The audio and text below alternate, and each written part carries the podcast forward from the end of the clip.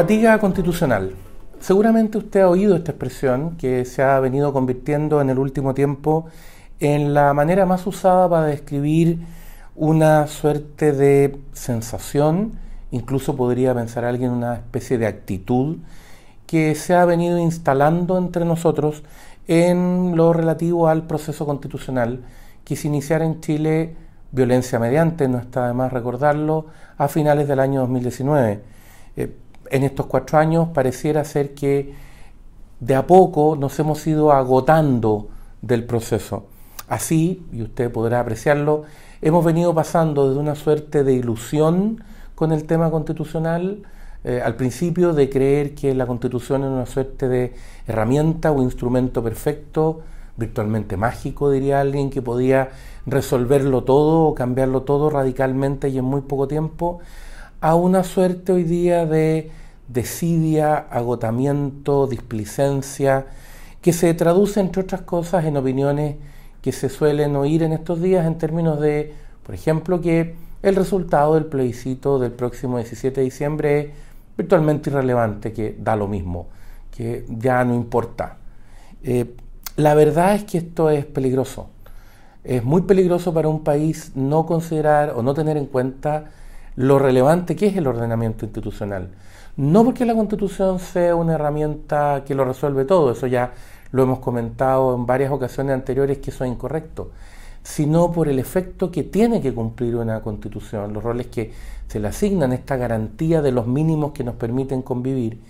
Y por lo tanto, y como lo hemos comentado varias veces antes, el muy grave perjuicio que puede ocasionarle a una sociedad y a todos los que forman parte de ella tener un mal texto constitucional o un mal ordenamiento institucional. De ahí la importancia que tienen estos procesos. Eh, hay varias cosas a tener presente en este momento que terminamos o estamos muy cerca de terminar con el plebiscito al que hacía alusión con esta segunda parte del proceso. Hay varias cosas a tener presente, digo, con vistas a esa elección. Quisiera detenerme en algunas de ellas en este comentario. La primera es la importancia de que las constituciones estén hechas para el país del que se trata. Esto podría parecer una obviedad, pero efectivamente en ciertos casos pareciera que la discusión apunta más bien a una, una constitución teórica elaborada en abstracto y la clave es que las constituciones respondan al país que han de regir, a la realidad en que han de aplicarse.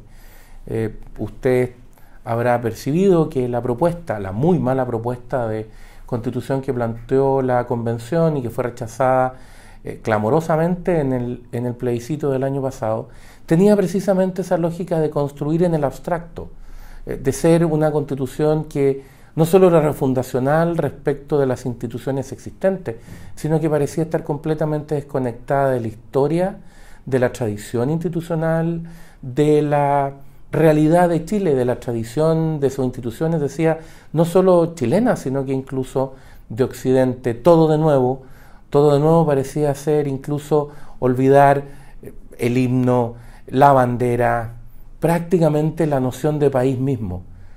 Bueno, la lógica de las constituciones, por cierto, que no es y probablemente uno de los méritos de la actual propuesta es reconectar, reentrar en la lógica de la historia de la tradición institucional chilena y por lo tanto volver sobre lo que habíamos venido haciendo en los más ya de 200 años de vida independiente sin pretender empezar de cero.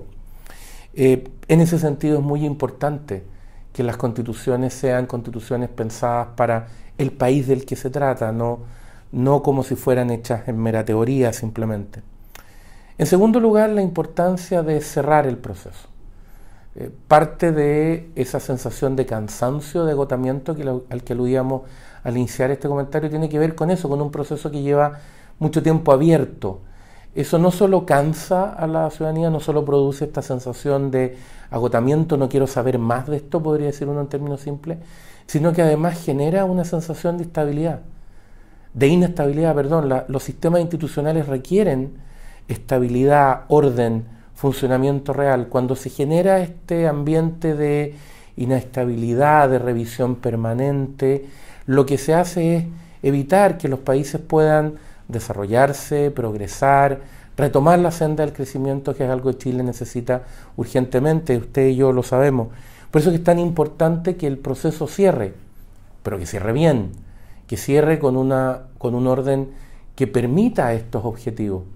Es cierto, y usted estará pensando probablemente en ello, que hay personas que ya han declarado que van a seguir planteando la necesidad de una nueva constitución, pase lo que pase.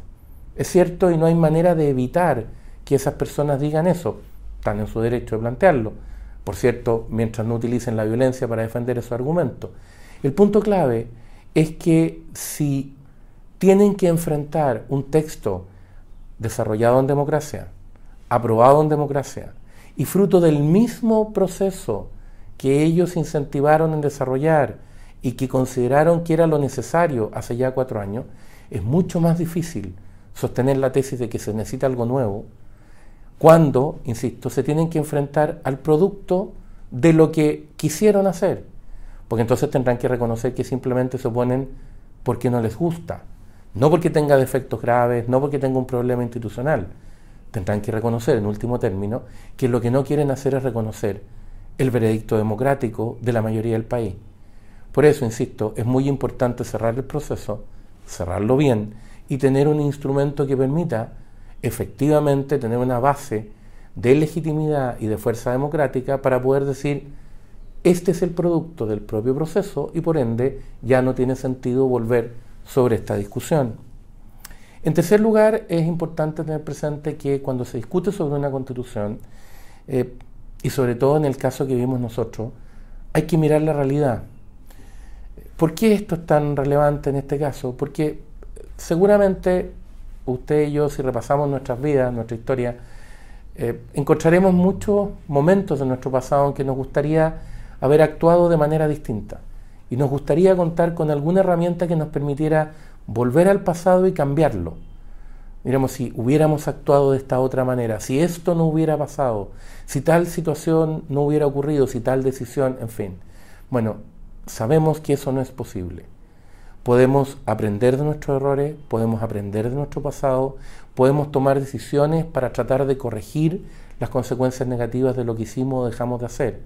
Lo que no podemos pretender es borrarlo o actuar como si no existiera dicho en términos gráficos y aplicables a la situación que estamos analizando, podemos considerar que el camino por el que entró Chile a finales del 2019 en materia institucional no es correcto, no era el que el país debiera elegir, sí, pero no podemos hacer como si Chile estuviera de nuevo en el 17 de octubre del 2019, porque eso ya no es posible, ese camino ya, ya se desarrolló. Y de nuevo lo que tenemos que hacer es en el marco de la realidad tratar de salir de ese camino de la mejor manera para volver al orden, a la estabilidad y a las reglas constitucionales que nos permitan recuperar, como decía, la senda del crecimiento. También es necesario contar, y este es un cuarto elemento a tener presente, es necesario contar, decía, con una constitución que cumpla su rol ordenador, que sea efectivamente el elemento basal del sistema institucional, que podríamos decir resista la presión del sistema, que le dé un cierto eh, marco de funcionamiento. Hemos dicho varias veces que la constitución es precisamente por eso, para cumplir ese rol, el lugar donde están los mínimos que permiten la convivencia. Ese lugar en que están los mínimos que permiten la convivencia tiene que ser suficientemente fuerte, firme, para producir el efecto que nos interesa como sociedad que se produzca. Y eso hay que pensarlo de manera objetiva. Eh, es cierto, la constitución de 1980 tiene una serie de virtudes.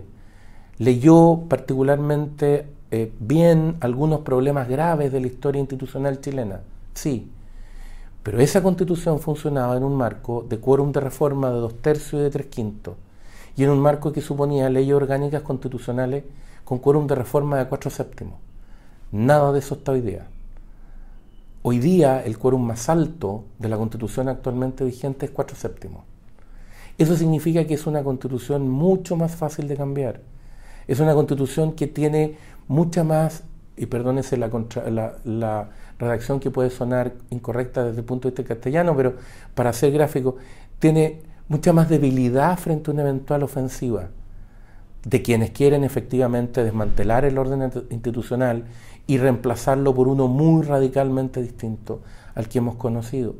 En ese sentido, cuando se dice que un cambio del orden institucional podría traducirse en una regla habilitante, entendiendo por habilitante habilitar la posibilidad del desmantelamiento o de una institucionalidad virtualmente totalitaria, lo cierto es que lo, lo habilitante es lo que tenemos hoy, un quórum de cuatro séptimos como quórum máximo.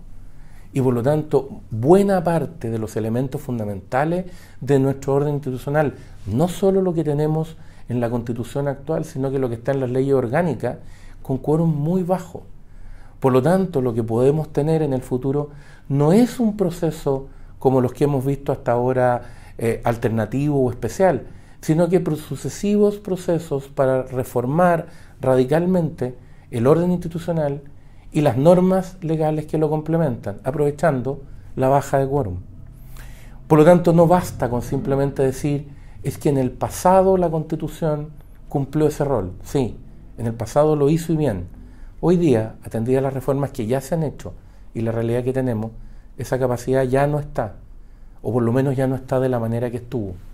Y en ese sentido, la propuesta tiene la ventaja de que recupera el quórum de tres quintos y que incorpora parte de lo que hoy día está en las leyes orgánicas a la propia Constitución para darle la garantía del quórum de tres quintos. Eh, usted podrá decir, sí, pero hay disposiciones complejas, hay instituciones que parecen alejarse de la lógica de la Constitución de 1980. Una de ellas es el tan discutido Estado Social de Derecho, tanto se ha hablado y discutido sobre él. Es cierto, es cierto que eso no estaba en el texto de la Constitución del 80, al menos no formalmente, eh, pero, que sea, pero que ahora entra a la conversación. Pero también es cierto que eso no apareció ahora. Esa es una discusión que lleva varios años en Chile, que se ha ido colando por distintas partes del orden institucional. Y desde esa perspectiva pareciera más razonable intentar lo que se hace en la propuesta, es decir, ordenar y garantizar que no se convierta en una institución que funcione mal, sino que tratar de armonizarla con los principios que han permitido el desarrollo del país, antes que obrar como si por nuestra sola voluntad pudiéramos hacer que esa discusión simplemente dejara de existir y a nadie más le importara. Usted y yo sabemos que la clave de una buena elección consiste en tener claro que siempre se elige entre alternativas posibles. Siempre elegimos entre lo que se puede. Usted y yo sabemos que si nos ponemos a comparar la realidad las realidades posibles con el mundo ideal, con el mundo perfecto, siempre, por definición, va a ganar el mundo ideal o el mundo perfecto. Pero esa es una trampa.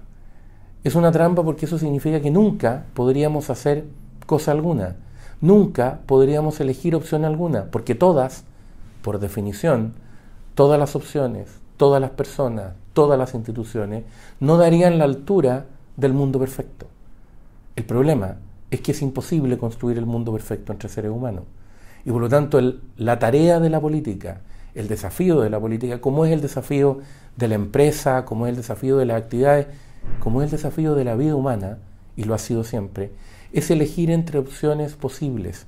Por eso que se suele decir que una buena manera de definir y graficar aquello en lo que consiste la política, no la política de la teoría o de los libros, sino que la política de la realidad, de la vida diaria, la que tiene que ver con el funcionamiento de la, sociedad, una buena manera de escribirle y tratar de iniciar su definición, decía, es decir, que la política es el arte de lo posible. No se trata, por lo tanto, de construir o de añorar lugares perfectos, sino que precisamente porque se quieren defender principios, valores, visiones fundamentales, ver de qué manera eso se puede llevar a la práctica, a la realidad, trabajar con las opciones posibles, porque se trata, insisto, del arte de lo posible. Pareciera ser particularmente importante para Chile, pensando en su realidad y en su futuro, tener esto presente en el plebiscito del 17 de diciembre.